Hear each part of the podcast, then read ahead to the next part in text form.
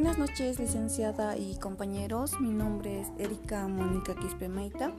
Anteriormente estudiaba la carrera de Psicología en France, pero por motivos de trabajo lo tuve que dejar.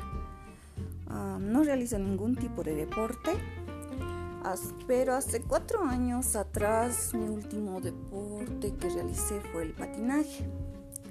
Ah, actualmente trabajo en el Gobierno Autónomo Municipal del Alto en la Dirección Municipal de Transporte Público Guaynabús y me encantaría cambiarme de trabajo.